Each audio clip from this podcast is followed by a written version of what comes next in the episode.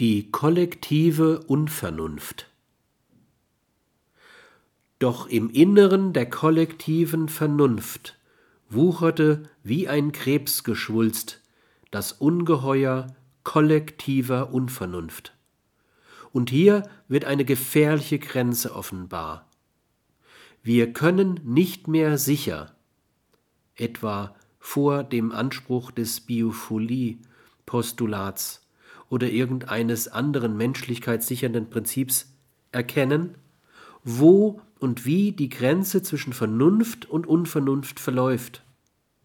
Das bedeutet, dass wir im Bereich technischer Verfügung nicht mehr wissen, was vernünftig und was unvernünftig ist. Sollten wir, bis zum Beweis des Gegenteils, von der Vermutung ausgehen, dass neue Technik den Regeln der Unvernunft gehorcht?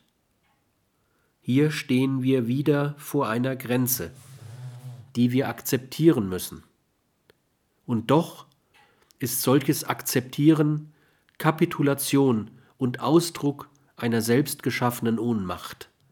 Denn selbstgeschaffene Grenzhaftigkeit, die entstand aus dem Versuch, jede Grenze zu sprengen birgt in sich das Schicksal des Untergangs.